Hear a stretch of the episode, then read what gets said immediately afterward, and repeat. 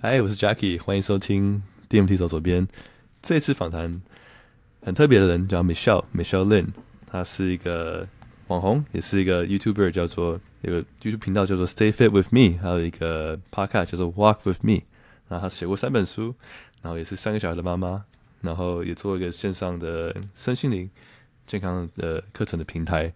然后跟 Michelle 聊很开心，他身为做了八年的网红，然后非常没有偶包，open to share 他。在感情啦、婆媳关系、婚姻，自己人生遇到的很多挑战，不管是课业、学校，然后后来出国，很多不同挑战，怎么样去面对？然后啊，也讲过当当妈妈的过程怎么样？他们本来是意外怀孕，然后啊，怎么跟比他小五岁男朋友那时候一起去开这个家庭？然后我们经历一些挑战，怎么样沟通？怎么从当父母呃当妈妈的过程中学习，学到怎么样去更爱自己？呀，在当父母，很多东西是我觉得，嗯，可能真的生过三个小孩才能有的一些体悟跟体验，是我以前可能从我的视角是绝对没办法想象出来的。所以 Michelle 啊，让我看到很多从啊爸妈另外一个视角的啊一些想法，啊，让我学到真的很多很多很多东西。呀，我相信大家会很喜欢。呃，Michelle 这集他还讲说他面对低潮的时候有一个很特别，我第一次听到的方法去面对。节目开始前，先跟大家公布一个大消息，就是我们即将要做淀粉大家庭二点零 V two 的升级版，然后我们在过年后也会涨价，所以啊、希望大家可以在过年前趁这个机会更优惠的价钱啊、加入我们。那我们为什么会做一个 V two 呢？因为我们多了很多新的计划。淀粉大家庭是个大家很喜欢在这边交流、交新朋友、一起养成好习惯的地方。我们希望 V two 可以帮助大家。在你的专业知识、专业领域上，可以扩张你的人脉，然后可以做到更多精实的自我成长。啊、嗯，所以我们多了像是一个 mentor 跟 mentee 的 program，啊、呃，很多这些业界的前辈自愿花自己时间跟一些啊、呃、想跟他们请教的 mentee one on one，然后我们团队会帮大家去做配对，啊、呃，然后也会找来一个月一次专业的人士进来我们的 Discord 跟大家做一个分享跟 Q&A，像那工程、写作、英文。呃，各方面的专业人士怎么样去转职？啊、呃，怎么样学写程式？学写程式对于你现在的职业，可以有什么样的帮助？呃，刷题有什么样的技巧？英文怎么样的学法可以更有效率？啊、怎么跟你别人练习？怎么口说？啊、我们有个口说社团，超棒的口说社团。然后还有写作，怎么样让自己养成写作的习惯？写作的时候什么样的技巧让自己更有灵感？然后可以更好的方式记录自己的每天经历的事情。什么样的人适合加入淀粉大家庭呢？可能是你想要改变现况跟生活。然后想找到一群战友，或者想交到一些知心的好朋友，然后想要精进你的专业领域，扩张你的人脉圈。啊、如果你是想做到这些事情的朋友们，欢迎你们。提醒大家，就是啊、自我成长的路上，一个人可以走很快，但一群人可以走更远。然后这世界上没有陌生人，只有你还没认识的朋友。那我们尽很大的心力，就是把这个社群平台建立成一个非常安全，让大家可以做自己的地方。任何问题，团队都会在那边 support。确保大家进这个家庭是，呃，觉得自在、安心、安全，然后可以尽量做自己，然后找到一些很多的价值。除了淀粉咖啡厅，帮你配对成每个月你觉得可以认识的新朋友，有一些一起养成习惯的好伙伴，然后有个新的集点的一个机制，让你在早起几次之后可以累积到不同的分数，然后之后可以跟团队换书或者换一些周边商品，或者有一些有趣的福利啊、所以呀，我们设计一套完整的一个 V2 的全面升级的版本。然后过年前，趁过年前可以用优惠价钱加入，希望大家在自我成长路上可以一起陪伴，一起努力。新的一年一起加油，线上见。但是其实，还是你觉得还好？其实我我我有我有个我自己的座右铭，就是我不会做后悔的事情。对，就是常常会有人问我说：“哎，如果说重来一次，你会做什么选择？”嗯，但是我觉得这一切都是安排好的，因为如果说如果说我当初做了不同的选择，我也不会是现在的我。我那个时候在嗯暑假，我考过了之后没事做，因为还没开学。然后那时候我在上面逛拍卖的时候，我就本来想要买一套衣服，我就在逛的时候在比较，我就发现为什么这家代购跟那家代购的价差这么大，然后到底中间是为什么呢？然后我就因为我学会计的，所以我就在那边试算嘛，然后去查一下那种税率啊，查一下运费啊，对。然后我就是那个时候就是那个短短一个暑假一个月才两周，我就赚了十几万。所以聆听自己心里的声音，就有点像是我们现在可以尝试，就是。然后闭上眼睛一分钟，然后你会，你有听过你头脑的声音吗？对，就是你的感受是什么？就是这些对我来说都是一个 message，然然后去更认识你自己。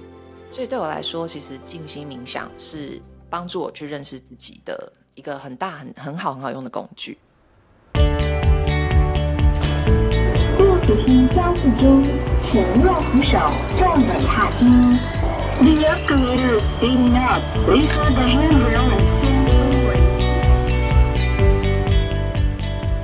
嗨，我是 Jacky，欢迎收听电扶梯走左边，我们一起做成长，离开舒适圈，做最好自己，更好的我们。今天非常有荣幸邀请到 Michelle 啊、，Michelle Lin 林林轩来到我们节目。那稍微介绍一下啊、，Michelle 非常丰富的背景。Michelle 是 Unlimited EOTD 的共同创办人，然后大家可以去 follow Michelle 的 Instagram，它上面有非常丰富他人生的很多东西的分享，叫 MI Michelle Lin。还有他 Unlimited 的 IG 是 ULTD 打 shop 跟 EOTD 打 studio。那他写过三本书，一个是维根时尚、好运动，还有我的健康食谱。然后有做个 podcast 叫做 Walk with Me，然后还分享他所有生活、婚姻、带小孩、感情，然后创业各种生活各种样貌的 podcast。然后有访问你姐姐，还有跟你老公的对谈，都记录在这个 podcast 里面。所以啊，我觉得真的很棒。然后你有做个课程，线上课程叫做找回身体的记忆，二十一天姿态的调整之旅。嗯然后你也有很多很多专业的证照啊，那我这边快速。带过一遍就是运动矫正认知，然后国际科学协会体适能教练认证，还有一些训练运动协会的营养教练的认证，还有孕妇跟产后孕妇的训练的认证。对，然后还有冥想，还有冥想，对，Certified Mindfulness Meditation，嗯，啊，各种证照啊，真的很厉害。然后你现在在 Dallas，住在美国的达拉斯，嗯嗯，然后在那边开了一个 studio，嗯嗯，啊，呀，所以有没有什么哪里漏掉的地方想补充吗？呃，就是大家可能听到会觉得很奇怪，为什么我做那么多事情？对，对，其实我有时候还会想说，我会不会想做的东西太多了？但是其实回头看，其实这些其实都是我人生的一个过程。然后我只是很想要在每个过程里面都很很认真的去把它做出来，然后不要不要呃有后悔的感觉。那与其说要什么补充，那我不如来跟大家分享为什么我要做这么多事情。好了，哎，我们。我们进入这个之前，我们先讲那个你怎么三个字形容词形容自己好不好？哦，形容自己吗？先，那我们再进入你可能你的 life story 的。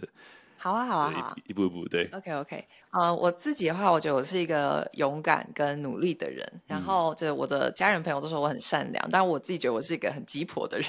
对，对对，嗯嗯，鸡婆善良一线之隔。因为我觉得鸡婆就是说，我觉得我会。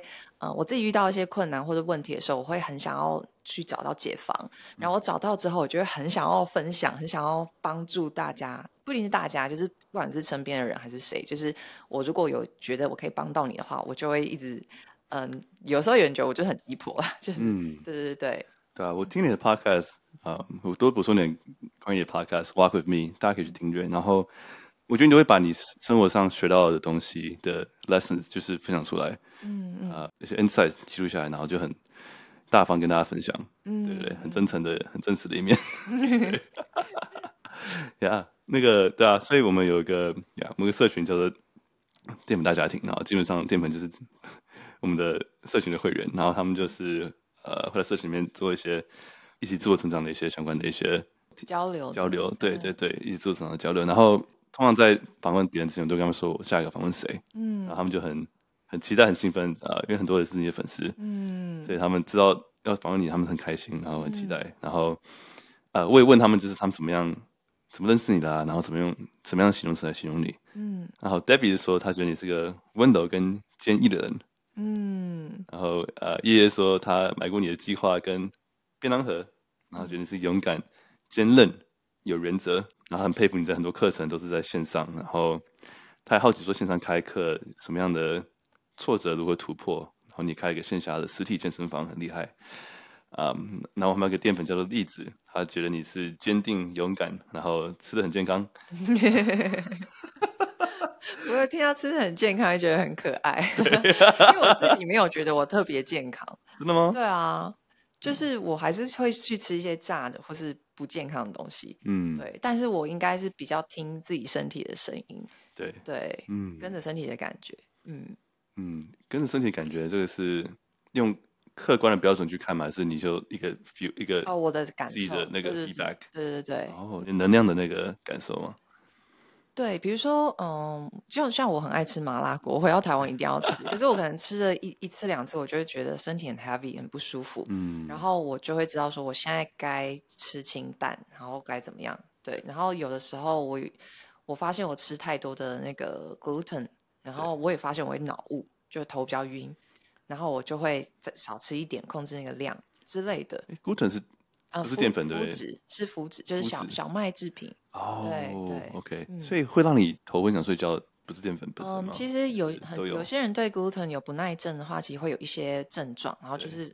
我的症状是会胀气跟头晕，对。然后，但是我就是有去自己去测试过，比如说我吃了一个面包，这个 tolerance 还 OK。可是我都吃了一碗面或两碗面，我就会开始越来越不舒服。哦。可是因为以前从小在台湾长大，就可能没有那么去注意说，因为面食、水饺啊、什么葱油饼啊，这些都是，所以。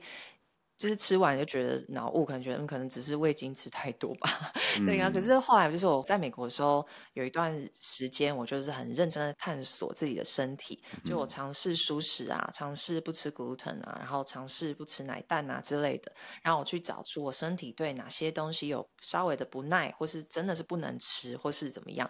然后我就大概找到说吃 gluten 会让我就是大概吃了一个面包还 OK，两片吐司 OK，然后吃到一碗面或怎么样，我就会不舒服，对。对，但是我还是会想吃，所以我比较会是去抓一些我生活中百分之七八十让我身体舒服的食物，然后百分之二十是我大脑想吃的食物，嗯，对，去找一个平衡。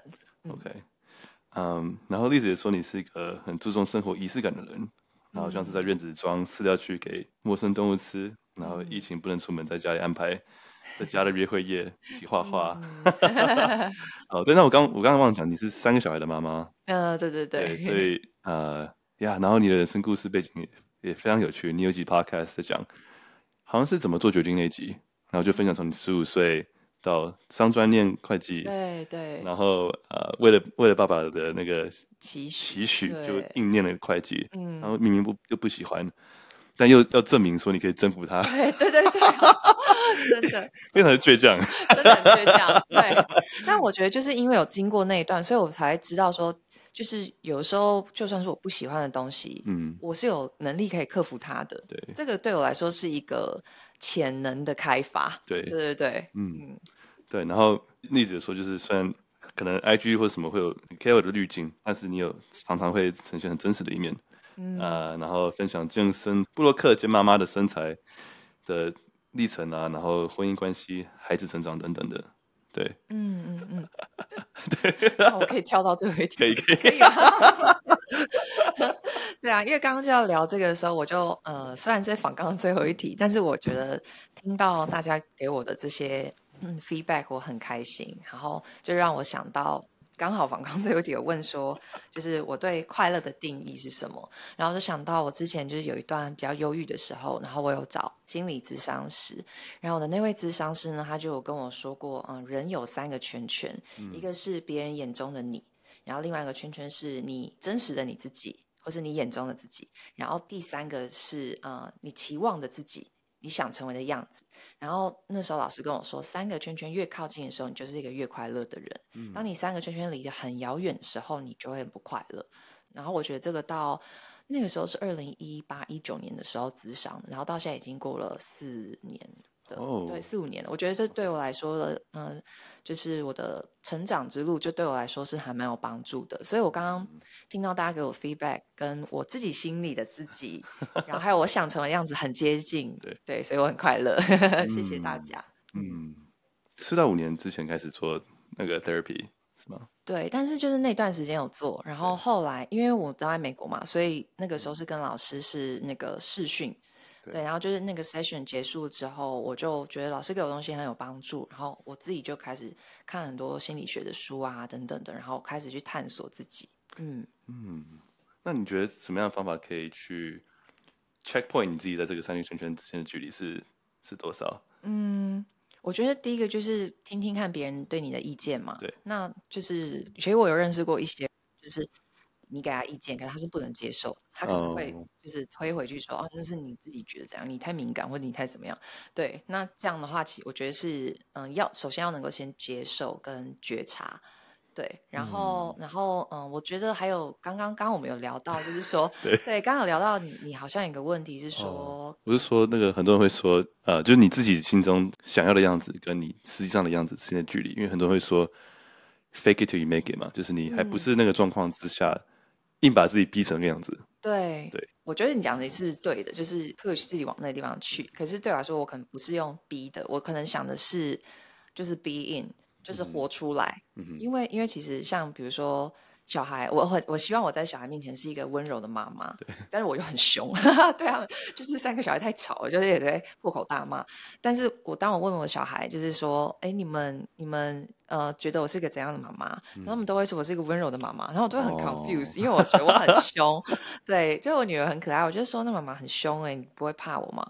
他说我不会怕我，他说我觉得你很温柔，只是你有的时候心情不好。然后他就说，oh. 他说你知道吗？我不 care，对。然后我就觉得很很 touching。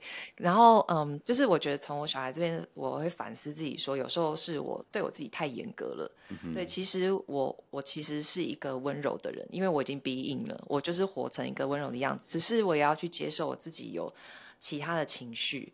对，或是或是说，嗯、呃，像我现在是创业嘛，然后有很多员工要管理啊什么的。那有时候我就会会期许说，我希望我是一个，嗯、呃，就是在员工面前是一个有原则的老板，或是说能够去帮助到他们的老板，而不是一个跟他们有距离的。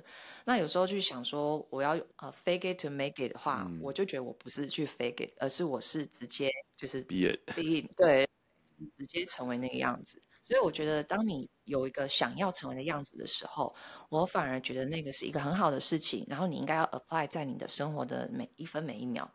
嗯，所以我不觉得那是 fake，那个就是就是 fake it。嗯，对对对。嗯，哇，真的很棒。嗯，哎，你之后还会做其他线上课程吗？会会。对，因为我们的嗯，因为我们的 The Unlimited Studio 现在就是有、嗯、哦，先来说说我怎么会创这个 Unlimited Studio，、啊、就是那个时候我在嗯美国的时候，就是有有一些当地的粉丝，就是也是台湾人粉丝，就是想要来上我的课。嗯、然后因为我自己是产后妈妈，要三胎，要吃全餐剖腹，所以其实我以前是嗯有考过健身教练、孕产妇教练，可是我我发现产后的身体不是嗯靠我之前所学可以。可以把我身体调整回来的。然后，当我想要减脂增肌的时候，发现格外的困难，就是真的是生过小孩，就是身体就是完全不一样。然后你会发现，你都已经不认识自己的身体了。然后就是因为呃度过那一段，我就开始去一直找答案。我就说我是个很鸡婆的人，我自己就是很努力，然后又很鸡婆人，所以我很努力的去找答案。所以我就考了一些姿态矫正一些教练呐的呃这呃认证，然后我也开始去学一些筋膜学，好结构调整，中医的我也去看。就是各种的什么骨盆啊之类的，然后、嗯、还有就是说，因为我产后就是还有经历过一段很就是忧郁的时期，然后那段时期虽然我的体态我觉得练得很好看，然后但是我其实很不快乐，因为荷尔蒙是失调的。然后像我怀孕之前呢，就是想想练什么减脂，然后都会照着我自己的计划走，就是说我一个月。两两 percent 的脂肪，然后都会照着我自己的计划走，身体是很听话的，嗯，对，因为我用的就是科学的方式，然后但是产后就是完全不听话了，所以我就很 confused，然后就是因为就是因为有经历过这一段，我才发现说啊，其实要找回身体的感知，还有身体的记忆，然后你不能只是运动而已，嗯，如果你在错误的基础下运动，你反而在加重这个错误。尤其是你在健身的时候，你可能会用一些用一些重量，或者说你在跳的时候呢，但是你的足底的筋膜啊，你并没有松解开来，那你就会用膝盖或是其他部位去代偿。那那也是为什么产后后你越运动你越有无力感，就是因为我发现到这些之后呢，然后我就想把我这一套设计成课程，然后我就在我们当地有教一些学生，然后他们都反应都非常好，甚至有那种六十岁的妈妈，她就说她每个礼拜都要去做两次的按摩，嗯，或是针灸。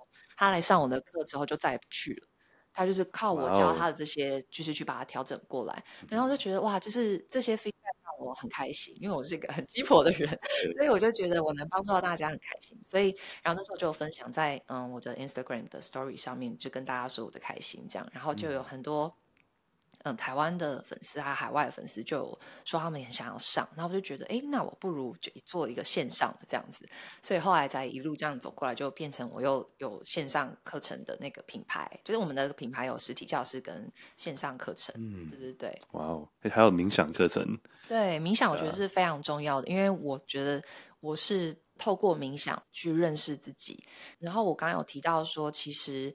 呃，我虽然都知道我的呃要怎么样减脂增肌又是科学的方式，可是当我压力很大的时候，荷尔蒙乱掉的时候，你用那些科学的方式其实是没有帮助的，因为这些东西不管是减脂增肌，都是建立在你的荷尔蒙平稳的基础之下。是，对。那其实我平常吃的很健康，我不是说去做一些会伤害我荷尔蒙的事情，但是呢，我后来发现是因为我的生活压力太大，就那时候。我刚前面有聊到说，我老公小我五岁嘛，然后他二十五岁我就怀孕了，对，然后那时候我才三十岁，然后我才刚进入社会才两年而已，所以我们没有什么存款，我老公生都还没毕业，对，然后所以我们就是这样，然后就开始育儿，然后我儿子又是那种高敏儿，就高敏宝宝，所以我们就是每天都过得很辛苦，然后。然后又有婆媳的问题啊，然后就是经济压力啊，这、嗯、之类的，所以就是一路这样，就是然后加上我我的工作又是要在荧光幕前的，所以我就发现说，我那三个圈圈越来越远了，是那个老师说的，哦、对我就有感受到我我好像有一种支离破碎的感觉，不管是身体还是心理，然后但是我用科学的，我吃的很健康，我又运动，可是为什么我就是没有办法重组回来？所以我才开始去正视我的内心，然后。嗯、所以这是为什么我的 The Unlimited Studio 呢？我一定要放进冥想课程，因为我觉得身心的平衡，你才是真正的健康。对，因为我们的身跟心是连在一起的，是不能分开的。对。那我之前就一直努力在身体的健康，嗯，然后忽略了心理，反而身体就是有破碎的感觉。对所以这才是为什么，这是我的理念。嗯嗯。嗯，所以我觉得你的课程的内容的来源初衷都是你。可能解决一些自己想解决的问题，嗯、想让自己从产后忧郁或者从呃各种不同经历过的挑战里面走出来，或是让自己更好的亲身经历过的体验跟技术上的东西，然后把它架构化，变成一个任何人都可以轻易上手，然后平衡呃身心灵状态的一个很完整的一个 program community，然后也可以直接就是跟你问问题啦，直接给你 feedback，然后可以对，可能会给他一些回应啊，一些客制化的一些内容这样，对？所以蛮酷的。嗯，呀那我们我们可以聊，就是从你以前的人生故事怎么样往回走，嗯、um,，connecting the dots backwards，怎么会走到今天这样子？然后，哎，还有一点就是，刚刚在所有这些形容你的形容词里面啊，很多人都说到你是个坚毅坚韧啊，然后你自己也觉得自己是一个 hardworking 勇敢，有这个倔强，嗯，很努力，呃、嗯，打不死的蟑螂，嗯，对啊，所以从你的人生故事里面，我觉得也也看出这个。这个特征，对，因为你在你的 podcast 里面有讲到你的人生故事嘛，所以那时候你刚开始念会计嘛，然后为了符合你爸爸的期望，然后你爸爸跟你说，就是你要征服他才可以证明你不喜欢他，是这样吗？就是因为他那时候我就说我很不喜欢，因为我觉得我从小是一个很爱画画的人，对，然后然后 然后小时候我妈就帮我就是找人帮我算命，就说我我不是当服装设计师就是室内设计师，就是是那种比较 creative 的，嗯、然后但，我爸就觉得那些什么都就是。嗯，长大以后没有没有饭吃，对所以当然他的观念就是因为他是那种大公司高阶主管，他就会觉得你要学财务或是会计，我才能够放心，我才能够安心。就是我爸常常说一句话，就是给你鱼吃不如教你钓鱼，对所以他就逼我去学钓鱼，然后我就去学了会计。对，然后但是我真的很不快乐，很不喜欢，因为我会计的。前三年我根本不知道到底在干嘛，我左接右带是什么，真的是不知道。然后，但是就是我那时候就哭着跟我爸说，哦，因为那时候我的好朋友他就考上了那个实践大学的服装设计系，然后他就找我去当 model，然后我就常常去他们学校玩，我觉得好好玩哦，好羡慕这样。Oh. 然后我就是那时候就一直跟我爸说，我想要去念那个，然后我爸就超级嗤之以鼻的，他就 对，他说念那个没有用。然后，然后他就说，他就我就说不喜欢会计，他说。你连会都还没有搞懂，你就说你不喜欢，所以他他认为就是他觉得你就是懦弱，他觉得你是我是草莓这样子，对，然后就冲着他这句话，我就决定我要证明给你看，我就是不喜欢，所以呢，我后来就一路就是嗯、呃、考上考到大学，然后又因为那是念的是五专嘛，然后五专很多人其实会去依照技职体系直接去念二专嘛，对或是什么四技，嗯、然后但是我就是考上了比较难的插班大学，而且还是考。考上第一名，对不对？嗯，对对，第一名好。你还不好意思讲？对，我帮我帮你讲。我爸，我我自己有点忘记了，我都忘记了。对，这是第一名，而且是那个东吴大学会计，东吴大学会计是很糙的。嗯，对，然后就考上之后，然后我爸还是没有很满意，他还要我考会计师，然后还要考那个就是会计研究所。所以我后来是又考有上考上会计研究所，会计师我后来没有考过。因为我剩下，因为台湾的会计师，我不知道现在是不是这样，但是十年前是有要考七科，然后好像两年还三年之内要考完这七科，然后我那时候剩下两科，好像一科是国文吧，我国文还来有点文言文背不起来，有一科好像是税法还是国文，然后这两科我就还没考过，然后我就很想要出国念书，因为那时候我们成大的快研所有那个就是出国的那个姐妹。计划，然后我就有申请上。对，然后我就那时候本来就是要出国念书，但是因为那时候，嗯、呃，教授希望我留在他身边念博士，然后就没有让我毕业，所以这也是另外一个故事了。对对，然后反正后来我就自己觉得，为什么我想我想做的事情都没有办法，就是那个，就是、嗯、就是爸爸也不不也阻碍我，然后教授也阻碍我，但我就是想要出国，我就是想要自由。对对，然后后来。我就自己申请了 UT Dallas 的行销研究所，嗯，对，然后后来我就我就我就录取了，然后但是那时候我爸爸知道我要申请研究所的时候，他又要求我去申请另外一个比较有饭吃的 的研呃研究所，叫做那个 Supply Chain Management，嗯，对，okay. 就是因为我们 Dallas 地大嘛，所以那个供应链管理是。是蛮有工作机会的，对。可是当初怎么会想去 Dallas？哦，因为我姐在 Dallas，对对对，她那时候就是在 UT，对，对，然后.对我爸就想说，就是我姐那边租房啊，有车啊什么的，所以就是叫我去 follow 她。啊，不过在继续之前，我觉得你这么讨厌会计，然后从十五岁念到二十岁还去念研究所会计，这还还还念这么好？我没有念那么好，我就是靠朋友罩我，靠同学罩我的。这真的是。打不死的蟑螂就是很，但是是真的是蛮痛苦的。但是我就觉得这对我来说是一个就是潜能的开发吧。就是如果我没有经历过那一段的话，我现在也许遇到了一些挫折，我就觉得啊，我一定不行，我一定不行。可是就是因为有那段，我觉得不可能啊，我这么恨会计，我都可以。嗯、而且有时候虽然我很讨厌会计，可是我把它搞通了之后。我还就是当家教，教了我的会计学生。然后那我的那个学生，他从他以前是都是考零分啊，考十分那种，但他现在已经念上会计系了。哇哦！对对对，所以我就发现，其实我是还蛮有影响力的。就是我很讨厌他，可是我征服了他之后，我还可以教别人。嗯，对，就是我发现到自己有这样的能力，所以我觉得对我对我接下来人生都还蛮蛮有帮助。就是又要可以让我更相信自己是可以办到的。嗯嗯。对，我觉得你经历了蛮多挑战的，你都、嗯、一一克服，很厉害。嗯，对啊。然后我记得那时候，啊、呃，你说你就是你考研究所嘛？还是生有一次生病嘛？然后后来重考。哦、对，对对对对真的，我也想到这件事。对，那个时候，我对不起，勾起你不好的回忆。对啊，就那时候就是要考，嗯，要考研究所。我对我是重考生。对，对我第一年就是。很苦读啊，就是就是每天就是在那个图书馆啊，然后又住在那个南阳街那边的那个补习街嘛，然后我都还还直接租了一个那个 K 书中心租了一个包厢，哎，几乎整天都在那边念书。然后我还记得，我就是在那个墙壁上贴了我要考上正大，就我第一志愿是正大，然后我就是每天就是一直贴满正大正大这样子，然后结果结果我就在考。政大的前一前一周还是前几天，因为台湾考研究所就是第一间一定是台大，然后第二间可能就是政大啊、清大那些。然后我在考第一间政大的时候就发烧，就在考场那些发高烧，然后就头超晕的。可是所有的老师跟什么的这种攻略都说第一间是最重要的，对，就不知道是什么考试的那种气场，还是说那个题目。就是会是一个趋势，这样，所以你第一间你一定要很认真的考。然后我第一间就是考了以后，就那个时候就是严重的发烧，然后，嗯、然后我就非常的 down，，我觉得天哪，我真的乱了阵脚到不行。然后后来考第二间的时候，就心里一直觉得哇，我要失败，我要失败。然后带着这个就考每一间，嗯、最后好像只录取了就私立的，而且也是候补的，嗯，对。然后我那时候非常非常 down，然后我就觉得我要怎么办？但是就是没办法，只好再回到南阳街的 K 书中心，然后又再苦读了一整年。对啊，然后后来考到成大研究所。对对对对，成大其他也都有录取。然后，但是因为我就、嗯、我都我而且都跟着我姐，我姐那时候也也也在也在成大，然、哦、后我又跟过去。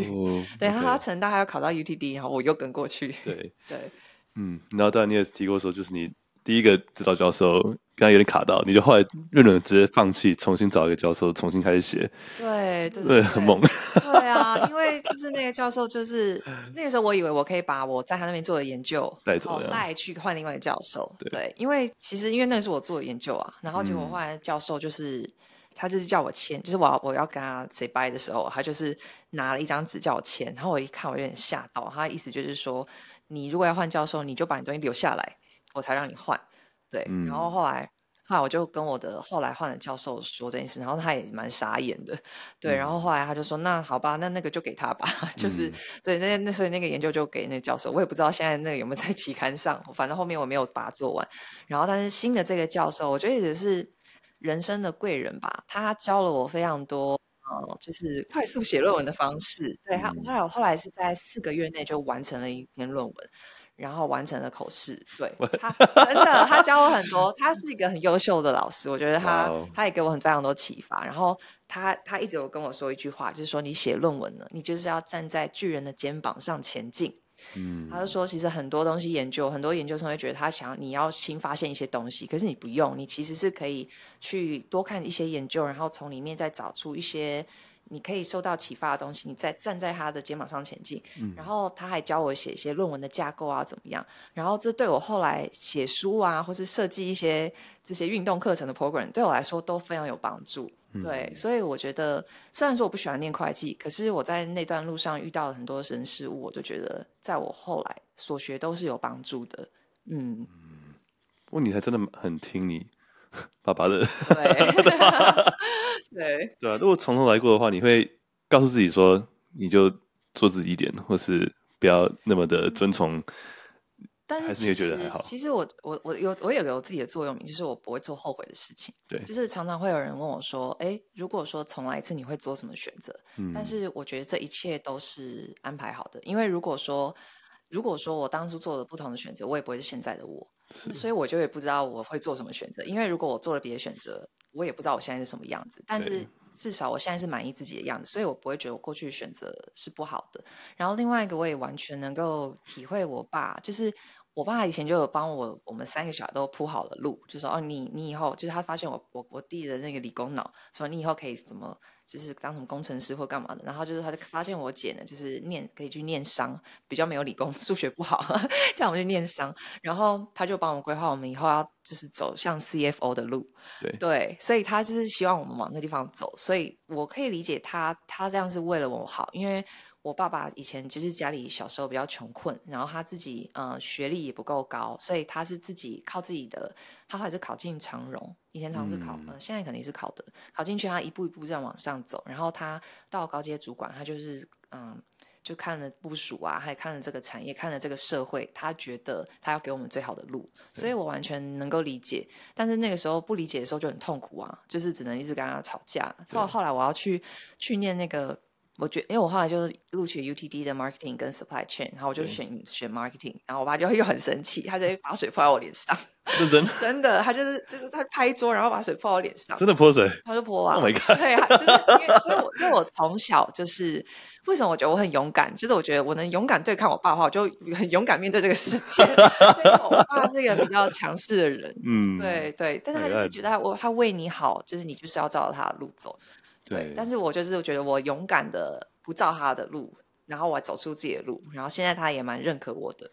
嗯嗯，对啊，他父女关系在这种地方都会很紧张嘛，对不对？嗯，那可能是看到你成就之后，或是看到你很开心，才因此没有那么严格，或是可能比较认同你。你觉得这个转变是在哪一阶段开始的？然后你怎么样经营这个父女关系，在做自己选择的同时，在什么时候开始？我觉得是我训练出来的，就是那后来我在美国，呃，有段时间他就是。就我爸他是很为我们好，可是我们如果不照他的路走的话，他就会很就是很压迫。然后就那个时候，他就是想要在呃美国，他想要买一栋房子，他想要当投资，然后又觉得我跟我姐可以住在一起啊什么的。但我那我那时候跟我姐关系还蛮不好的，我不想跟他住在一起。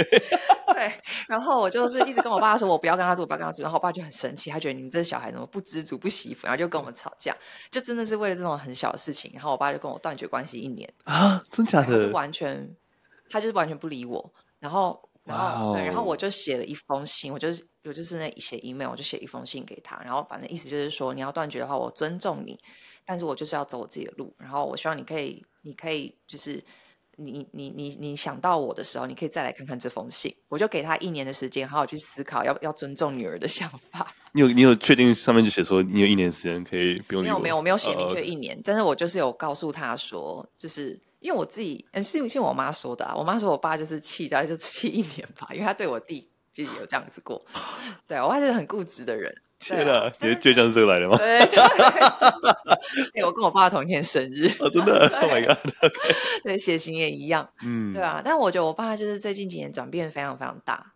对，Okay. 嗯，可能是因为当当阿公的吧。我在正要说，对有孙子之后就不一样了，都很很不一样。对啊，嗯，所以我我现在也是很感谢他，因为我觉得。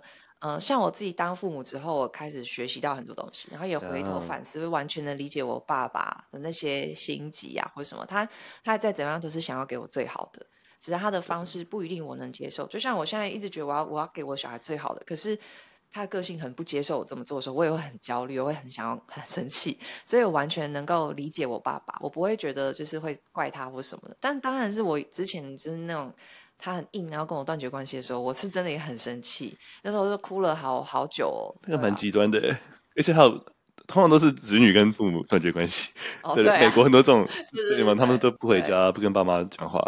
这种 从从爸妈角度去断绝子女关系，就是很 比较少。对啊，因为他有时候讲话讲讲气话，会有一点感觉是有点情绪勒索，或是那种威胁的感觉。那我就觉得，就是顺你的意吧。然后我就是这样。嗯、对，然后我我自己觉得那一段之后。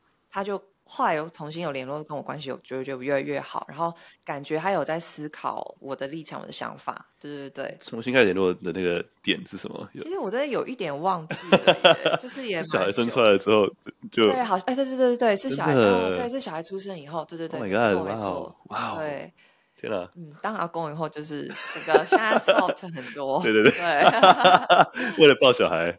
但我觉得他现在家第一个生的吗？我吗？我我是我们家哦，对，第一个生哦，对对对对对，爸爸。我生到 第三个的时候，我弟弟也才也刚生第一个。哦，哇哇哇，OK OK，哇，这招有用。对，有用，蛮有用的。好，因为因为我记得你的人生故事，就你那时候到美国嘛，然后第一份工作你是做服务部那些流程事务的东西，然后你说其实不是个你觉得很好的。很喜欢的工作，然后你也超恨那个工作了，超恨，就是那个老板很不好，不是老板很不好，是我不知道我在干嘛。哦，OK OK，就是因为他是一个，嗯，他是华为嘛，你知道华为嘛？就是那个中国的公司，然后在我们美国的总部，然后因为他的公司太大了，是这种国际的集团，所以。里面的员工加上我那时候才刚毕业而已，然后我还是实习生，然后转正，所以就是在里面最小最小的最底端的那个小齿轮移工，嗯、所以就是其实都是在收拾一些系统出的错啊，每天都在 pull up 那些报表，然后抓错啊，然后重新传传过去，然后到北京总部啊，然后就一直在处理这些杂事，所以我根本就不知道我在干嘛。对啊，因为然后我而且我是学行销的，或者是之前是学会计的，再怎么样行销会计。也都完全沾不上边的时候，那、嗯、哼我就觉得、嗯，我只是在为了钱工作而已，所以我就觉得是对我来说很痛苦。对对，嗯。但你也说，你你必须为你的选择负责，就是说，对，应一年，对我硬给一年，一年当天离职。对对。你真的没有讲，我真的自己都有点忘记，原来是我那个时候有聊过，还能忘自己过什么？对啊，因为因为那个时候就是我觉得在美国那个履历很重要嘛，对啊，你你如果是嗯给别人觉得说，因为通常你去找应征工作的时候，他就会说你为什么会离职？对，那你你可以说你要转换跑道，可是如果你三个月你就离职转换跑道，那就会。就是不好的印象嘛，嗯、对，啊，就会觉得，嗯，那你是，是做不爽你就走，然后转换跑道只是一个那个，但是我做到一年，还真的是觉得人家眼里可能是可以学到一些东西的，嗯、的真的转换跑道，所以我就真的是撑了一年，然后一年满当天我就赶快走，蛮有仪式感的，嗯，然后你后来去做，我记得你去建商做行销助理嘛，对对？对对对，然后虽然不是一个你觉得，呃。薪水很高的工作，但是因为他有很好的学习机会。对，我那份工作，我觉得很快乐。对，因为那个老板是一个南美人，他是秘鲁人.然后就很热情。嗯、然后因为我在那个公司，他是小电商，所以我觉得在那边工作对我来说是人生有蛮大的影响的。因为那十年前，美国电商其实也才刚开始没有多久而已。Oh. 然后那个老那个老板就教会我 SEO 啊，教会了 Google AdWords 啊，Google Analytics，然后还有所有的概念，全部都是他教我的。就是他是卖帆船的零件的，也不是零件，oh. 就是帆船上面用的东西了。然后我们公司就是在卖那些东西。对。然后，然后老板为什么会卖这些？因为他自己很爱玩帆船。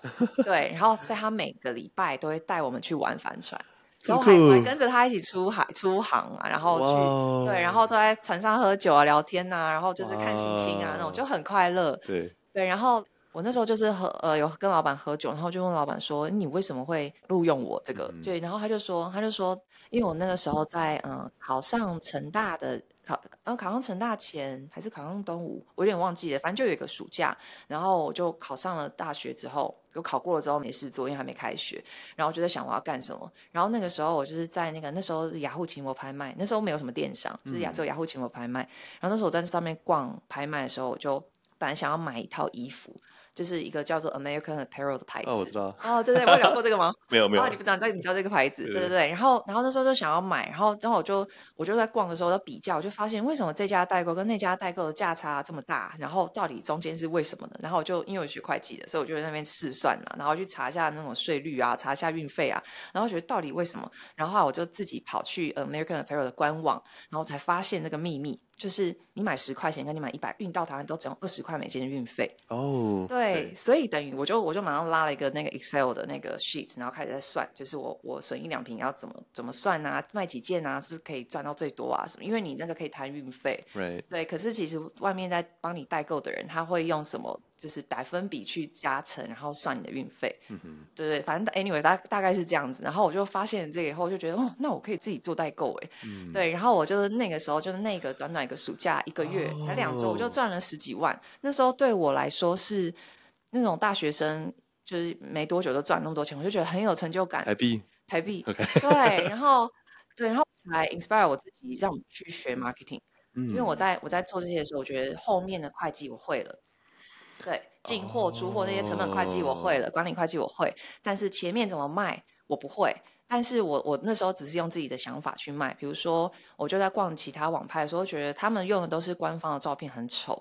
然后我我自己为什么会想要买 AA 的衣服，是因为我在杂志上看到一些好莱坞明星穿，那我就觉得那我应该把这些照片放在我那个上面呢、啊，或者我做成一个杂志的样子，然后大家就会先被我烧到，然后就来跟我买。嗯、然后我的售后服务如果很很好的话，大家会喜欢，因为那个 AA 它的它寄到寄到我这边的时候是。连都折都没有折，我全部装在一个大塑胶袋里面，然后一百件都装在一桶塑料袋里面就出给我了。那我不可能就这样直接出给那个买的人嘛，所以我还去火车站后站买那个漂亮的塑胶袋，然后把它折得很漂亮塞进去，然后再写手写卡片贴在上面。哇 Wow！然后然后我那个时候就是很多人就一直跟我回购，然后我就觉得哇，好好玩哦。对，然后对，然后所以我后来才去去念行销，然后我就觉得哇，原来我之前做的这些东西其实是行销的一环。对对。所以那时候你跟这个老板分享这个故事，对，然后我老板就他就是说，就是因为我的这些，他说你相不相信我？我五年内会看到你创一个自己的品牌。他跟我说了这句话，然后那时候我才刚毕业，呃，我才二十出头，二十没几岁而已。然后而且我才刚进入他的公司，才在三个礼拜而已。嗯，他跟我讲这句话，对，哦、所以离职后，直到今天会觉得，嗯，他真有眼光。对，对哇哦，嗯，所以你一直都是这么积极主动的人吗？嗯，我觉得我是一个想了清、想清楚之后，然后做了功课，然后做了研究之后，我就会去执行的人。嗯，对。然后如果执行上遇到困难的话，我又会再找解方。嗯，就我我觉得是这样子的人。对，感觉你也是个蛮好奇的人，就是你发现那个那个，你就去把研究很彻底。对对对。对啊，所以真的会计这个东西，你学得到后面其实。是一个很强大的底子。对，我也觉得是。商业上，对，嗯，对，因为我觉得，嗯，因为财会的话，其实是要去背一些公报啊，或是一些其实是跟法律有关的，所以我对我那部分没有什么兴趣。可是其实我觉得我对会计、商业这些财务的概念是有的。对，对这个对我来说，我觉得是蛮有帮助的。老爸还是有点有点智慧的。对对对，是有有有有，有他的用意。对啊，所以我是觉得是也是感谢他的。嗯、对啊，虽然一年没有理你，但是 对，那也是他他的学习过程。对，每个人都是对啊。对啊，嗯，每个人都是他的课题，对啊。对，而且我我我之前听到一句话，我很喜欢，就是。我小朋友就是看自己的爸妈的时候，还有三个阶段，嗯，就是第一个阶段是敬仰，就觉得哦，爸妈好酷，嗯嗯，然后第二个阶段就是极度的呃怨恨，就是讨厌，就觉得哦，怎么可以这样对我？怎么可以？对，我这么不理解，我怎么会那么的啊？用你的刻板观点去强迫我做做这个？对。然后第三个就是人性化跟理解。哦。那我的小孩现在第一阶段，还觉得你很温柔，对，对，就很温柔，他很敬仰，妈妈好厉害啊。那你以后逼他去念什么，他就觉得，对好害怕第二阶段。所谓其实其实 teenager 就是那个第二阶段，对不对？对啊，真的。讲到这个小孩，其实呃，后来你从你二十九岁之后，你因为生小孩嘛，离职，然后呃，就决定专心，可能是在家就是做自媒体啦，带小孩，然后。呃，然后那时候你们其实是意外怀孕嘛，对不对？对。我觉得这个这个蛮有趣的，就是因为可能你们以前有有讨论过，就说哦，可能之后有没有未来什么打算？那可能一定比预料中还快嘛。对。那遇到那个情况的时候，跟你们本来预计的 timeline 差多少？然后你怎么样说？OK，好，那既然都发生了，那我们就 what do we do next？怎么样去调整这个？这个怎么去？其实根本没有什么调整。对啊。你本来计划就有有这样的计划？应该是说，我本来我我我其实我本来就计划我人生要有三个小孩。OK，然后，然后，对，就是一直都在计划。然后我也，我也本来就是想要生小孩，但是因为那个时候，其实我也没有计划说要几岁的时候生小孩，只是只是那个时候我才刚刚开始工作两年而已。对，对，那我怎么样，我也会想说，我应该要先把我储蓄足够啊，或者说我的。嗯我的那个 career path 就是先看到一个雏形嘛，对，对，因为毕竟才两年，你只是还在摸索，然后加上我老公那个时候他也才好像毕不知道毕业还没，二十四二十五岁，二十五岁而已，对对对，所以所以其实他拿着他自己的下一步也都还在摸索，嗯，对，然后其实那个时候我我就是也是不知道说到底要不要要不要生，但是其实我自己觉得，嗯，我不应该是用我没准备好就不要这个生命。嗯，对，因为我觉得这不是一个就是杀死一个生命的理由，除非比如说我我从十七八岁，然后真的是没办法，那那一种我就觉得 OK。可是如果是这样那样子的话，我就觉得我没有道理就是不把他生下来。但是我其实那种那时候不敢，就是有点犹豫的关键是，我想说哇，我老公才二十五岁，他我就很害怕，就是他给我的表情，如果我是那种就是说哈什么的，就是因为我有我有曾经有一个朋友，她就是怀孕了，然后她她的。她男友其实是工作已经很有成就了，什么他们两个都已经是非常有条件可以养这个小孩，可是可是因为还没有结婚，然后那个男生自己家人对他有很高的期许什么的，他那时候就跟我朋友说了一句话，就是说天啊，就是我怎么会我怎么会让你怀孕，真是我人生的污点。他讲的这种话啊，很伤，就很渣啊，超坏的，对啊。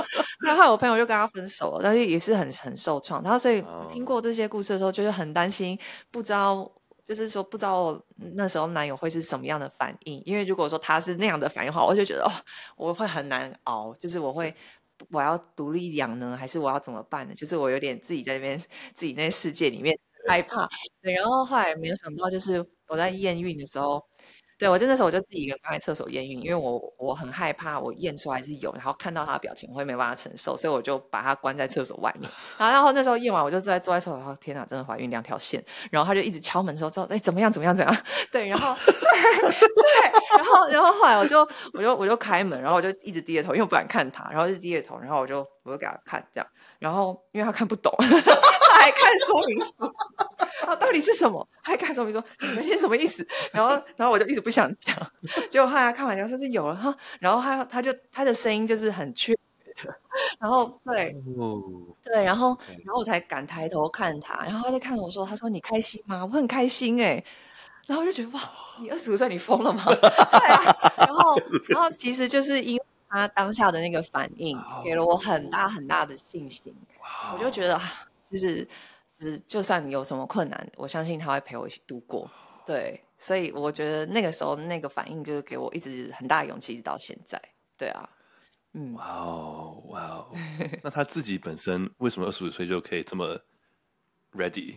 心态上、嗯，我觉得是因为他很想有自己的一个家庭，就是他他小时候原生家庭就是，嗯，就是他、嗯、他爸爸跟妈妈就是各自有不同的，对，然后然后他妈妈就是可能对他很严格啊，或是什么，之前可能都聊过，嗯、所以他其实就很很想要有自己的家庭，然后所以他有突然有了自己的家庭，他觉得很开心，他就这么单纯，然后他也不是一个这种像我，他就是一个很，之前我有看过一集老高在讲那个老子。有看过吗？然后反正就是有在讲说老子就是一个很顺流派啊，就是反正发生什么就来什么，然后他就我就发现原来他是老子，我是孔子之类的。反正就是我是一个什么都要计划好好的，oh. 然后我有踏实感，一步步照计划走。可是他就是呃没关系啊，就是发生就发生啦，然后什么、嗯、不要想那么多啊。他其实就是这种人，嗯、对，所以我觉得也宇宙也是很很帮我们安排的好好的，把我们两个碰在一起。对像他其他这样的个性，其实。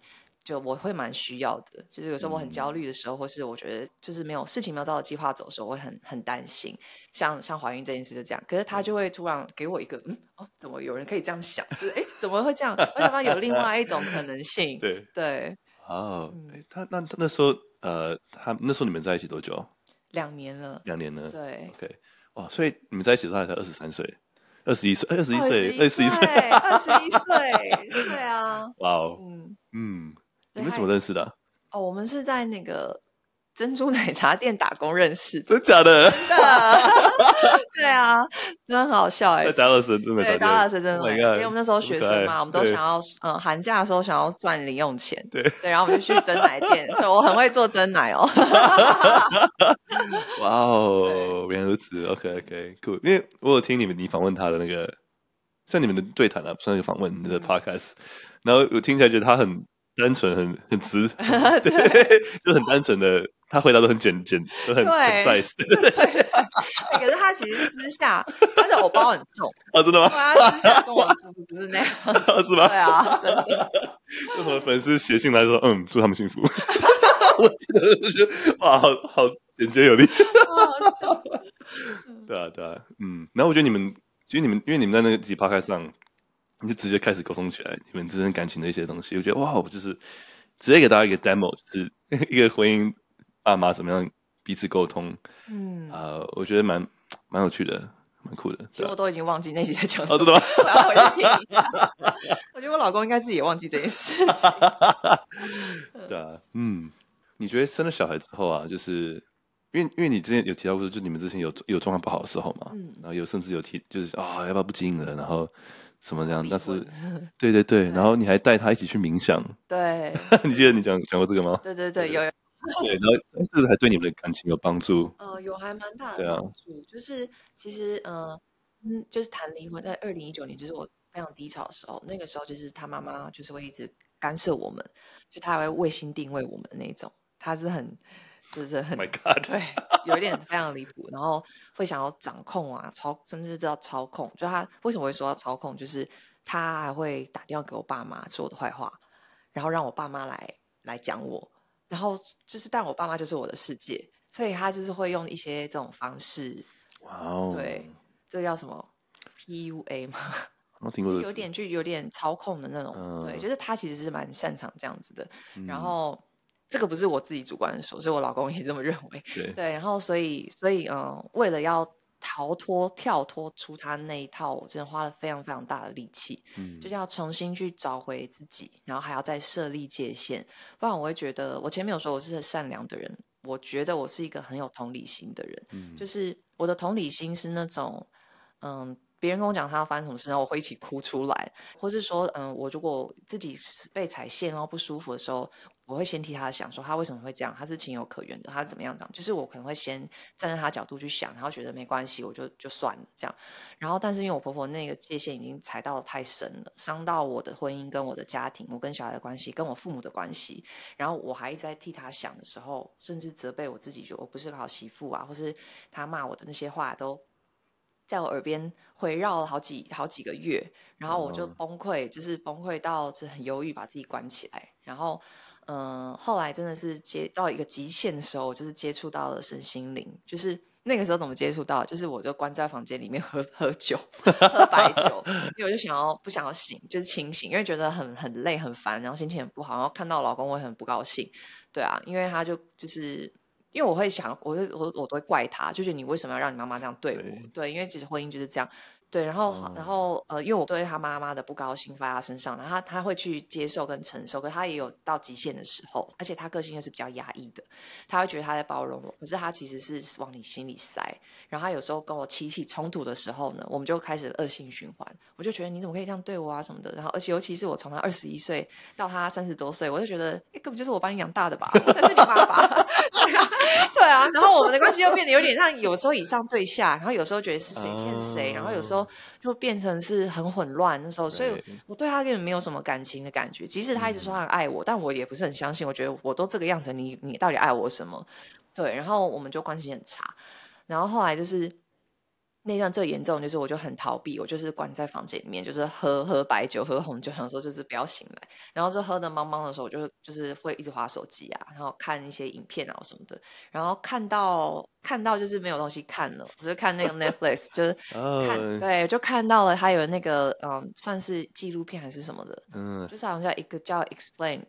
嗯，对，你不知道你看过 Mindfulness Explained 吗？对对对，Mindfulness，对对正念，对哦，不是那个，那那个是 Headspace，哦哦，这是后来推出的。那个 Mindfulness 是我第一个接触看到，它是从科学的角度去去，就是就去说你大脑里面啊或什么的呃神神经传导，或是发生什么事情，然后让我去认识。所以我本来以为冥想是那种你知道有点宗教或是 Yogi 在做的事情，可是就是因为看了那个之后，我就开始去探索，因为我很想要快乐。就很想要让自己好起来，但是我不知道怎么办，然后我解不开那些东西，所以我才尝试去试试看冥想。我看了那个之后，我还是不知道怎么冥想，所以我那时候就是，我想说手机可能会监听，因为那时候我就在那边，就是看了以后想要冥想，然后结果我就滑到了一个 app，叫做就是 Calm，哦，对对对，那 Calm 那种 app，然后我就就下载了以后，我就跟着他引导冥想了十五分钟，然后那次我觉得很神奇，有一个很神奇的体验就是。就是我进入了一个世界里面，就是有一个画面，就是我我走在一个水水面上，然后那个我走的时候，那个水没有水波纹，然后那是我前所未有的平静，就是我从来没有那么平静过，然后就觉得哇，这个好像才是我诶，就是平常那些人、嗯、那些是什么？就是我才第一次到那个的地方的时候，就是开始觉得，诶，如果这个才是我的话，我要怎么样一直在这个状态里？然后。从那之后，我就一直开始，就我又来了。我本来在研究健身，现在研究冥想，我就开始看好多书，而且我都是从科学角度去看的。就到底那些是什么？然后我就开始又去看一些什么，量子力学啊那些的。因为其实意识也都是科学的东西，是可以解释的。然后我才渐渐就是发现哦，这个世界跟我想的不一样。然后我就开始有每天有练冥想的习惯，嗯，对。然后我看了还蛮多书，然后也开始就是。嗯，去探索我自己的内心，然后去解开，比如说我的原生家庭啊，或者解开我自己没有自信的部分。然后在这段路程中，我也邀请我老公跟我一起。嗯，对，所以就后来就走到走到现在。嗯，哇，所以冥想不止帮你找回自己，某种程度上也救你们的婚姻。对对对对，哇，冥想应该算是一个开头，因为我是进冥想之后开始看见自己。对对，然后看见自己，我就很想要找回这个自己，然后我也很好奇，到底我看到的画面到底是什么东西？哇，很很视觉化，走在水面上。对啊，我觉得是有视觉化的，还是还是我喝太多酒了？就他们叫你视觉化，还是你自己想到的那个画面？我自己就看到那画面了。所以是完全零经验的情况之下，就是去听，然后就看到这个画面。他他是先引导我，就是放松放松，然后他没有引导我这个画面的，可能是后来我是自己听冥想音乐看到的，我有一点忘记，那也是也是四年前的事情，嗯，对，但是我就是印象中是我是先看到那个 mindfulness，然后去下载了 Calm，然后开始尝试练习后，我就到了那个地方以后，我就开始引发我的兴趣。去好奇，对，当我好奇的时候，就是一个起点，对，我就开始一直研究，嗯，所以后来又考了那个认证，对 对，对，我今天早上还听你，你有一集他开始带大家冥想。嗯，你是听哪一集？就好像录了三三四集。呃，比较近最近的那一集。哦，那个请睡前吗？对对对，睡前那个。你 没有睡着。没有。但你的声音很适合。对啊。我自己睡不着，我都会听我自己的声音。哦，真的吗？这么很奇怪吗？我。其实我一开始觉得很奇怪，可是不知道为什么，就是很，就是真的会睡着。啊，真的吗？对啊。哇，冥想真的是呀，对蛮多人都很蛮大的影响。其实我我我一开始冥想的时候，我不是。当做是一个，嗯、呃，我真的要进入一个冥或者什么冥，讲到冥这个字，感觉有一点，嗯，就是宗教感或者什么的。嗯、但是其实可以把它当做一个静心，因为我们现代人呢，我们都是用大脑在过生活，然后我们很少会去聆听自己心里的声音。所以聆听自己心里的声音，就有点像是我们现在可以尝试，就是然后闭上眼睛一分钟，然后你会，你有听过你头脑的声音吗？你头脑。你现在你说不定在说你晚上要吃什么，嗯、或者你你等一下要干什么，你明天要干嘛，或是，但是你可能不一定有机会去发现你现在当下的情绪是什么，对，或者你的感受是什么。可是其实这些东西都非常的重要，就是这些对我来说都是一个 message，去让你知道说你对什么东西是有情绪的，那为什么有呢？那你要应该要去里面去看，然后去找出来，然后去更认识你自己。嗯所以对我来说，其实静心冥想是帮助我去认识自己的一个很大、很很好、很好用的工具。嗯，因为我觉得它是一个一个 foundational 的一个底层、很底层的一个让自己身心状况是一个好的一个 foundation，一个这个一个系统。然后我记得你也说过，你看过本书《压力更少，成就更多》哦。对对对，嗯，然后也是书给我很大的帮助。对啊，嗯啊、呃，然后他这个书名就是对啊，就是。不只是让你压力更少，也可以让你成就更多。就是相对你工作上，或是你对，因为那本书的作者他就是呃自己是百老汇。当演员嘛，你应该知道，就是他本来就是很很很努力的想要往他的目标前进。就当他达到那里的时候，他身心身心很不平衡，他就是才进入开始练习冥想。然后他觉得很有帮助之后，他就成立了一个机构，然后去帮助很多人。然后他帮助的都是一些好莱坞名人啊，或是嗯很大呃企业的高级主管等等的。所以他就专门帮助这些欧美的知名人士去达到他们的成就。甚至还有呢，NBA 的职业球球员，像那个 Calm，它里面的那个 App 里面，它有 LeBron James 的课，对对对，其实所以其实冥想跟静心是真的是能够帮助你有更好的工作表现的，嗯、不管是运动表现啊，或者说你的创意、创造力等等，都是有帮助的。因为我当初接触冥想是从就是科学啊、大脑这些。来进入的，所以我觉得我比较不是走那种很灵性的，当然是到最后面就会发现.哦，这其实灵性也不灵性，其实不是什么宗教，就是它就是存在在那里。对对对，嗯。但我觉得蛮有趣一点是，很多时候有很多很多人可能接触冥想，觉得。十分钟之后觉得啊、哦，好浪费时间在干嘛？就是没有什么效果，嗯、因为我觉得它是需要长期做才感觉出来，嗯，差别。但感觉你第一次做就看到一个，其实也不是第一次，就是那个时候可能也试了有几次吧。OK，但是那那一次，我也许就跟我真的酒喝太多，但是真的是觉得好平静哦，在那个地方。然后有时候真的那个后来就是没有喝酒对去 try，也是觉得可以平静。然后可能因为我进入这扇门的时候，我看的书都是比较是科学的，所以就有个说法是，你可以把它当做是一个你的 mind 的的健身房。嗯，对，因为你 yeah, 对你是需要去练.因为你就是在练你大脑的松果体的那一块。Uh huh. 对我们，我们其实那块就是如果你不去刺激它，它都会萎缩。它会萎缩的话，你就会很难在当下，然后很难有感知。所以其实是在训练那个松果体，嗯、因为我看大家可以去看那个就是 explain 的那一集，就是 mindfulness，它里面就有在讲说，他们就有把一个和尚的大脑贴满了那些仪器，哦、然后去，因为那个和尚就是常常在冥想，然后是一个就是西藏的喇嘛吧，然后他就是有从科学角度去分析他的大脑，嗯，对，然后在这里面就是给了我蛮多的启发的。甚至甚至是他们忍痛的能力都比一般人还要好，因为他的松果体比较发达。对，哇哦，这个纪录片叫做《Mindfulness Explained》是吗？对对，哇，哦，没有，应该是说 Explained 是一个好像脑内解码吧，就是中文翻做脑内解码，然后它有很多集，然后每每一集都是什么二半小时那种短短的，然后我看的那集就叫做 Mindfulness，就是正念。对，嗯，我发现一个 pattern 是你会。发现一个新的东西，然后你就是一头栽进去，对对，去把这个弄懂 research。对，呃，对。那我想问的是，你怎么样去系统化的去学习？嗯，系统化的学习。对啊，像你看了冥想的东西，你就去看一堆、嗯、科学角度看一堆书，然后去尝试。那、嗯、你要跟一个体质态的事情，你也是花一年时间去做很多很多的 research。对，我首先的方式是，我会先一定就是先从 Google 开始查嘛。OK。对，然后我大概会先去查说这个东西大概有包含盖什么范围，比如说像是姿态调整好了，像姿态调整就是有分中医的结构。对，然后也有，比如说是你骨盆啊，然后骨盆其实又又跟身体的脉轮什么的有很大的关联，就是然后因为那个是能量中心，然后还有比如说呃筋膜又是另外一个学问，嗯、然后还有什么健身的那种姿态，还有物理治疗，嗯，这又是另外一个，所以我我会先去研究说什么事情会影响姿态，然后后来有研究到另外一个很重点就是个性。你没自信的时候会这样比较萎靡，或是或是你有自信的时候，你自然会挺拔。所以其实神经系统跟这些你的情绪、啊，还有你的身体的健康、筋膜健康、结构、骨骼，全部都有很大的关系。所以我是先会先去 Google 去了解姿态，我就什么文章都看，然后呢看了之后自己大概整理出一个架构，然后呢去朝一些我自己觉得比较 make sense 的地方去，然后呢最后再把它归纳成是我觉得可以大家比较好懂的。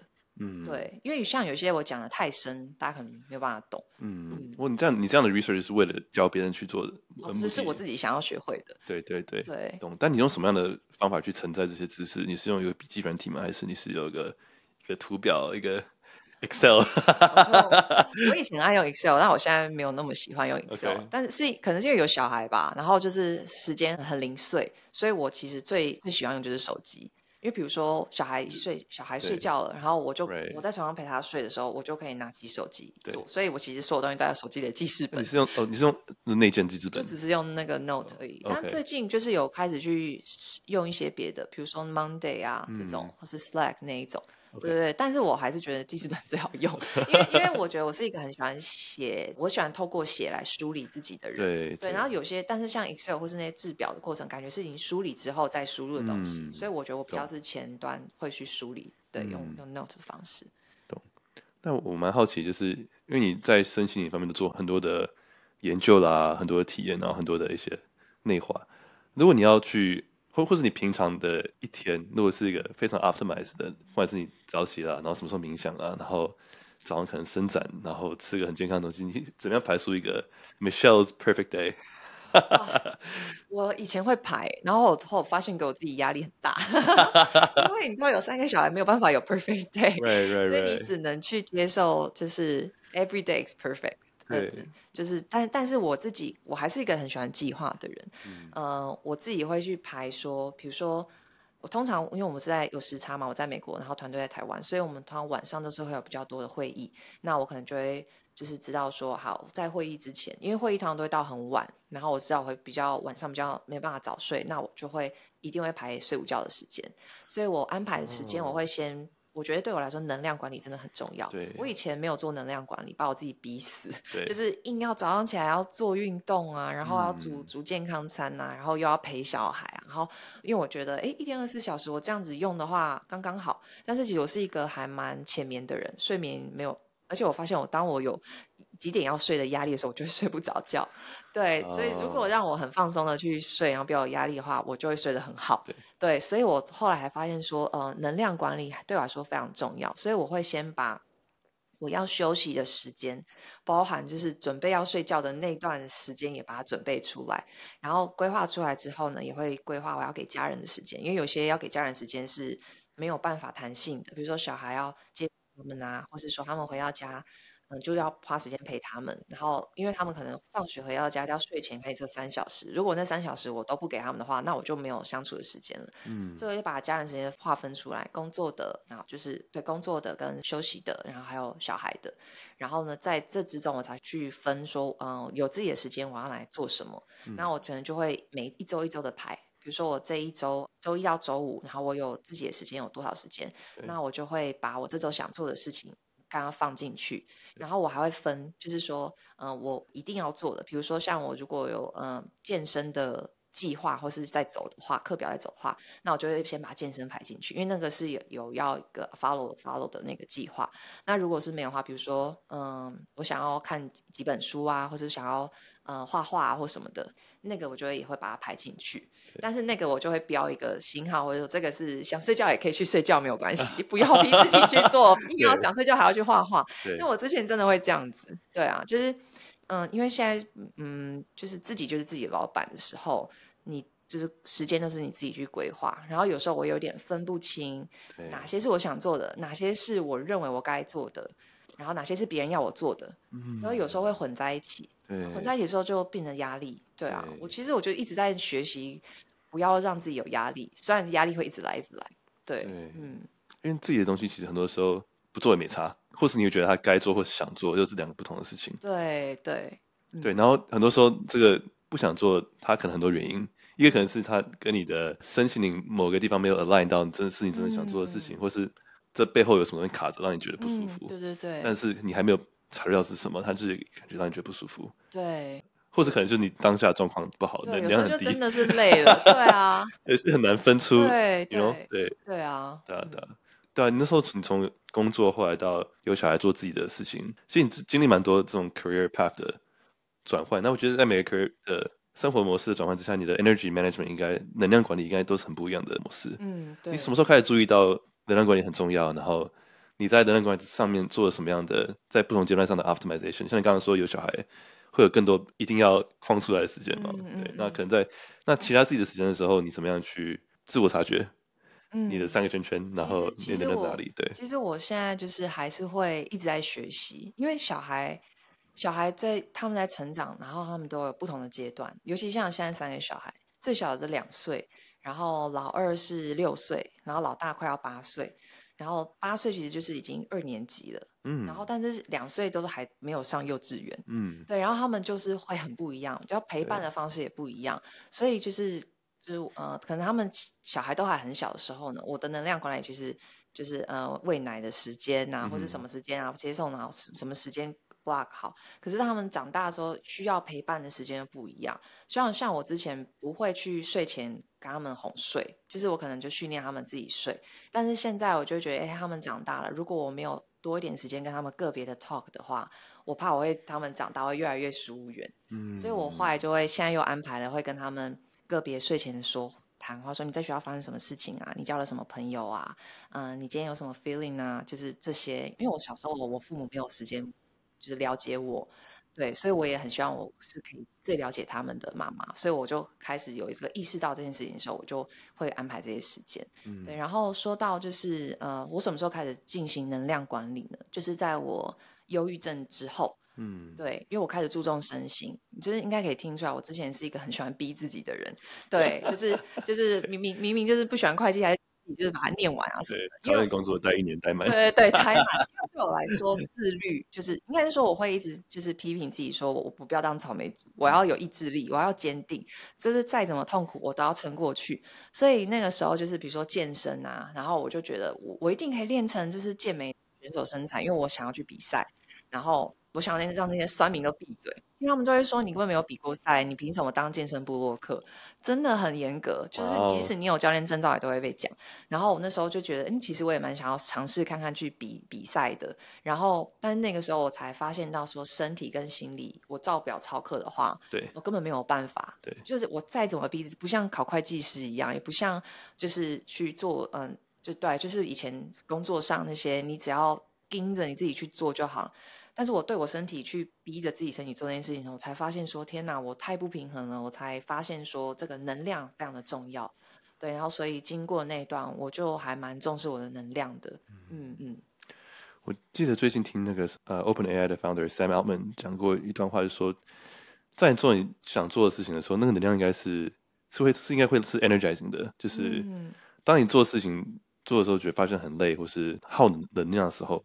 很有可能就是你做的这件事情不是对的，或是不是你真的想做的，嗯、是你心里真的想要的。对，就如果是你真的想要的事情，它会应该是会可以给你的能量的。然后在做不同的事情的时候，也可以因此而维修能量。嗯、就是说，你可能在看书的时候是一种能量的修复，然后你可能工作的时候是一种能量的使用嘛。那可能之后你可以去健身或什么做自媒体，什么不同的 feel 或是一个不同能量的一个周转的一个方式吗？我觉得这个讲法蛮有趣的。对对对，我也我也蛮认同的。然后我我觉得我自己有发现到一件事情，就是我会不想接受自己累，对，就是就是，因为我就排好说我，我我要做这个，因为我要做的事情很多。因为其实刚刚在介绍我的时候，我其实还有 YouTube 频道，对，然后 YouTube 频道我也是很久、嗯、很觉得断更了很久，但是就是我我有很多想做的事情，我也像很想要拍很多比如运动的、啊、或是一些我的观念理念去拍出来。然后我有想要录 Podcast，然后我又有 Instagram，然后 Facebook，然后又有一个公司，然后又有实体教室，然后又有电商，又有线上课程，对，对就是我想做的事情很多。所以如果说我我常常会觉得，嗯，我我有我会觉得说，只要事情排好，我什么都能做。但是我会忽略我需要休息。嗯，然后呢，之前就是之前就是也是有人说，哎，你如果你都不喜欢做的话，就表示你没有真的喜欢。可是当我发现我休息够的时候，我是喜欢的。哦，对，我是我是可以开心的做。所以那个时候其实真的是我该休息，但是我有时候会不敢休息。怎么分辨呢？就很难分辨，就是对啊，是累还是不想做？而且你知道，女生还有生理期，然后 生理期前就是超 down 的，什么都不想做，然后又该做。其实，比如说，就是我把它排排好，我要拍一个做菜的 reels。然后我其实很喜欢做菜，我很喜欢拍 reels，我也很喜欢剪那些东西，剪片。但是就是那时候就好不想做，好不想做。然后我我那时候就是很自我怀疑，说天哪，我已经不想再经营下去了嘛？八年已经够了嘛？是不是？而且一直一直问，一直问。而且我睡一觉起来就觉得好开心，好做菜，因为自己想太多。对对。